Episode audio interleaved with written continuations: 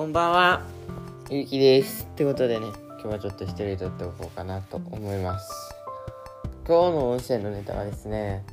今日学校に行ってきたんです。まあ、普通に学校に行ってきたんですけど、その時に、いつだっけな、そうだね、朝、朝の時間に表彰聴会があって、その時、まあ僕がいつだったかな、結構前に作った信号機の話の症状が届いて何賞だ？えー、っと有料賞かな？そう有料賞になってるんですけど結構まあなんかでかい賞状をもらってきて結構嬉しいんですけどそれでその時に何ていうのかな？あのでかい症状は初めてなんかなって思う。かなそうですね。基本は学校であの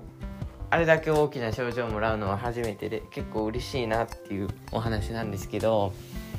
まずなんか賞状を本当はあんま僕学校でもらったことなくてうん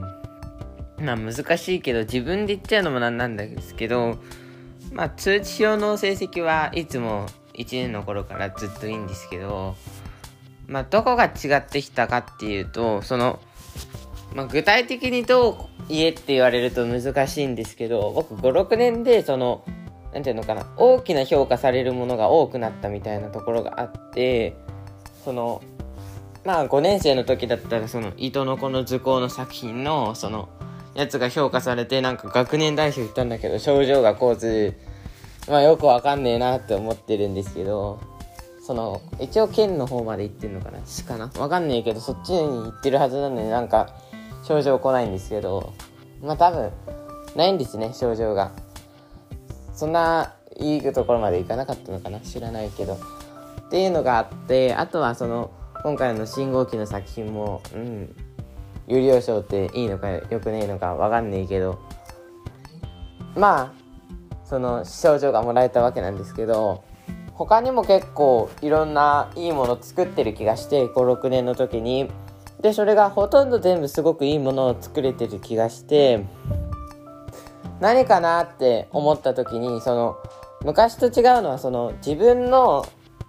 伝えたいことを表現するのが上手くなったのかなと思ってその図工の作品でも国語のやつでもですね。なんか結局この何て言うのかなこう伝えたいことっていうよりは思いがこもってるっていうか今まで以上に楽しんでるっていうかそういうことが大きいんじゃないかなって思っててあとは単純に何が変わったんだろう？結構難しいんですけどその僕正直その症状を取れると思ってるものが56年はすごく多くてなんかそれがピンポイントでなんか症状とかそのそのなんていうのかな？そう全国の方に行かないものが多かったりしたんですけどそれなければすっごい僕症状取れてるって自分でも思ってるのでなんかその自分に向いてないものが症状あるものが多いんですよね僕の場合は。であとそのまあ56年でそのうん難しいけどそのある程度できるんじゃなくて全部がすごくできるようになってきたんじゃないかなってその。まあ、だから成績ってある程度優秀だったらいいんですけどまあ症状とかまでいくとその市とか県とかまで行くとその結構大きく評価されないと無理だと思って思う思います。でそれがなんかできるようになってきたんじゃないかなって思うのとまあそれはやっぱりこう自分の思いがはっきりしてきたというかやっぱ自分が楽しんでやってるそのずっと楽しんでるからこそっていうのも大きいんじゃないかなと思ってうん思いますね。あとはあのいろいろ自分の経験の生かし方を生かすのを上手くなってきたっていうところも大きいんじゃないかなって思いました。ということで今日はそんな感じの音声でした。今日も聞いてくださりありがとうございました。また明日も聞いてください。以上、ゆうきでした。ありがとうございました。